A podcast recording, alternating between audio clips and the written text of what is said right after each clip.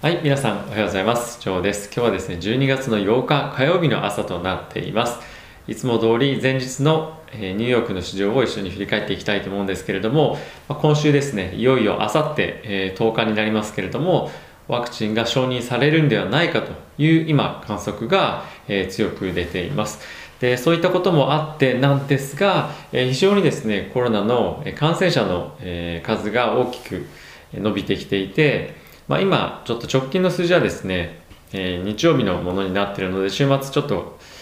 何、えー、て言うんですかねテストする人も減ってきているので一旦、えー、まあ、それでも18万人という形で、え落ち着いてはいるんですが、え約木曜日とかのですね水準でいうと、え約24万人1日でえ感染者が出ているというのがですね今のアメリカの状況となっています。でそういったこともあってですねえー、もちろん、えー、追加景気刺激策の期待というのも非常に高まっていることもあって株式市場はですねそんなに大きく崩れてはいないというわけではあるんですけれども、まあ、それと同時にですねロックダウンがあのこういう形が続くとやはり起こってしまうんではないかという警戒感も一部ではあるというのが今の状況です。なのでですね、ワクチンに対する非常に大きな期待があるというのと同時に、ロックダウンがあるかもしれないという、まあ、恐怖感というのがあることで、ちょっと動きとして、えー、やはりですね、ミックスな感じになってきてるんじゃないかなと思います。で、追加景気刺激策もですね、実際にまとまるかどうかっていうのは、えーまあ、今週中にとかっていう話もあったんですけれども、えまだ出てきてないですし、まあ、これがまとまらないと、え非常にかなり、え厳しい状況に陥るんじゃないかということも、え一部では言われてます。えー、議会のですね予算も今週金曜日までしかないので、まあ、それをですねもう1週間延ばして、えー、議論を続けられるようになんていう話も出てきてはいるのでちょっとですねこの、え追加景気刺激策がまとまるかどうかっていうところも、えー、若干その不安視されるようなニュースとかも出てきているんじゃないかなと思っています。でですね、えー、そういったこともあってかなくてかなんですけれども、ダウはですね、0.5%の下落、これですね、5日ぶりの下落ということになっています。で、そんな不安がマーケットで、えある中ですね、ナスダックは、え今歴史的に最高高値を、え今日更新したという状況で、えプラス約0.5%。で、S&P はですね、マイナス0.2%という状況となっておりました。はい。で、金利はですね、そんなに大きく動いていないんですけれども、アメリカの10年国債がですね、えー、約まあ4ベースですね、0.04%今下がっていて、えー、金利もですね、0.93という水準まで今落ちてきています。で、原油とかもですね、下がってきて、今1%を超える、えー、作業を見せていることもあって、やはりですね、少し、不安がマーケットにえ見られるんじゃないかなというのが、えー、まあ、いろいろ数値見てもわかるかなと思っています。でですね、えー、まあ、他どんなところを見ていくかっていうと、まあ、VIX ですね、えー、これもまた少し上がってきてはいるんですが、ただですね、まあ、これも微増っていう感じで、えーとですね、今、まあ、21という水準になっているんですけども株式市場とか、まあ、債券が動いているにもかかわらず今回に関しては、まあ、VIX はまだえー、ワクチンとかをやっぱ信じているというような状況なのか、えー、大きく上がってきてはいないですね。比較的、まあ、安定した動きを見せているというのが、えー、今、ビックスの動きだと思います。はい。でですね、えー、少しニュース見ていきたいと思うんですけれども、まあ、一番ですね、ウォール・ストリート・ジャーナルトップに来ている、どういった内容かというと、えー、アメリカのですね、各病院が、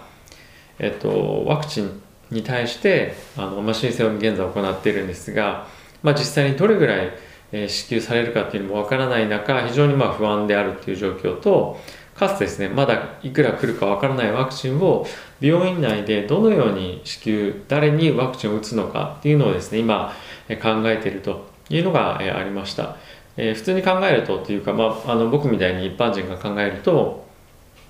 じゃあまずは、えー、ナースとあとは普通にまあお医者さんと、まあ、あとはそういうコロナの感染者に一番まあ近いところから行くんじゃないか。でその後はうんどうかちょっと分かんないなっていう感じなんですけど、まあ、まずはですね、えー、当然のごとく感染者と一番、え、密に関わる人たちっていうのも、もちろんそうなんですけれどもあとはですね病院の中で例えば食事に配膳を、えー、したりとか食事作ったりとかいろいろ運んだりとかっていうような人がいると思うんですけどやはりですねそういった、えー、人たちも含めてではないと病院の外に持ち出したりとかあとはですね病院の中でもいろんな病棟に行ったりとかあの直接関わらなくてもどっかで受けてしまった場合に病院のあちこちあの行かないといけない人とかっていうのは院内で感染をですね拡大する可能性もあるのでそういった観点でもですね誰に打つのかっていうのを考えなきゃいけない。ただし、えっと、どれぐらいワクチンが最終的に来るかわからないのでどういうふうになんていうんですかね優先順位をつけていこうかっていうのを今非常に、えー、急ピッチでやっていると。で申請もえ強くですね政府からはこれだけ欲しいという形で今いろいろ伝えてはいるんですが、え今後それは決まっていく内容ですねというようなことが、え書いてあるということですね。あとはですね先ほどもご紹介した通り、えコロナのあの、ま感染者がですね爆発的に増えているというようなニュースが、ま大きく報じられているというような状況になっています、はい、では変わってですねえファイナンシャル・タイムズどういうところかっていうと、えこちらはですね、ブレグジットに対して、えイギリスの首相のボリス・ジョンソンさんが、ま議論をするために最終的にブリュッセル、えベルギーの方に向かったというようなことが書いてありました。で、最近はですね、ここ最近は、えー、まあ、ポジティブなニュースもですね、最終的にままとまるんじゃないかみたいな話がですね、あの出てはいるんですけれども、えー、この EU の議会の方もですね、えー、まあ、そんなに簡単には、まあ、こういう状況だからといって譲らないよと、ま、今回のブレグジブレグジットはですね非常にいい形でイギリスにとって条件がまとまってしまうとあじゃあ今後私も抜けようかなみたいな感じでですね他のいろんな経済大国が抜ける可能性があるということもあって、まあ、かなり厳しく、対応していくような、印象があります。なのでまあイギリスとしてはまあ、できるだけ経済的な状況も世界的な情勢もあっていい条件を引き出したいんですが、EU 側としてはですねこれがいい、えー、イギリスにとっていいだあのブレグジットだったと。いうふうになると今後の脱退を助長するので、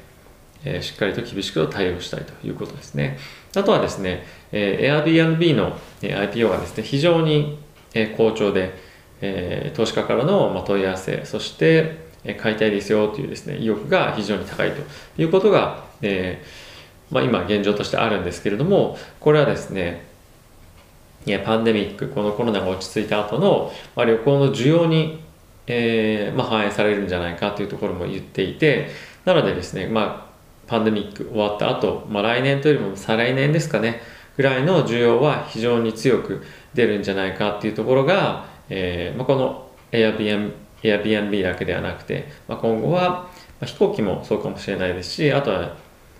えー、ホテルとか、まあ、そういったところの、まあ、株価にも期待を持たせるような、えー、一つ指標なんじゃないかというふうに言っています。あとはですね、えー、おなじみアメリカの、まあ、感染症今第一人者で、えーまあ、このコロナに対しての対策を進めているファウチさんですけれども、えー、サンクスギビング終わりまして、えー、年末またクリスマスありますね。えクリスマスで人がまた集まりますんで本当にそこは気をつけてくれと、えー、むしろ集まらないでくださいということを、え言っているということですね。でちなみにですねえサンクスギビングが終わってえー、感染者が、まあ、そこでもし感染が出たとした場合感染者が増えてくるっていうのは来週なんですね。なので今非常にまたガーって増えてますけどもこれがまた感染者が拡大このあのサンクスギビングのホリデーで拡大するようであれば来週ぐらいからもしくは今週末とか来週ぐらいですねあの拡大してくるということがあるのでそこの数字はですね本当に、え注目もしくは、まあ、注目なんですけど爆発的に増える可能性が可能性としてあるっていうことはですね我々も見ておかないといけないなと。でさらにこれクリスマスが来るのでこの辺りのですねホリデーで感染者の数が本当に多く増えるようであれば本当にロックダウンになってしまうんではないかっていうような懸念心配っていうのは今マーケットにあるんではないかなと思っています。なのでえこの感染者の数え、あとはですね病院のベッドの占有量というのはですねどんどんどんどん増えていってあとまあ死者の数も増えているのでこの辺をですねバイデン政権がもし決定するのであれば、えー、どういうふうに判断するのかっていうのも、えー、注目の、まあ、発言とかっていうふうになってくるんではないかなと、えー、思っています。はいまあ、特にですねワクチンに関しての、まあ、情報っていうところとあとは、えーまあ、追加景気刺激策も大事なんですけれども今はですねこのワクあのそ,、まあ、そういった話よりもえー、コロナの感染者の数がもう本当に増えすぎてこれはロックダウン必要っていうところに話がまあなってくるんじゃないかっていうところが不安とあとは各州でもういろいろ始めてますよね。でそれがどんどんどんどんアメリカ中に波及していって、えー、まあ完全なロックダウンではないにせよ経済活動を止めるようなロックダウンに今なりかねない状態にあるというところが経済の不安を今煽ってるようなところとなっているので、まあ、その辺の数値を今週特に注目していきたいのと、えあとはですねあの、まあ、このファイザーのワクチンが、まあ、木曜日ですね、まあ、日本時間でいうと、まあ、金曜日になっちゃいますけど、まあ、その後にどれぐらいのスピードで供給されてしっかりと、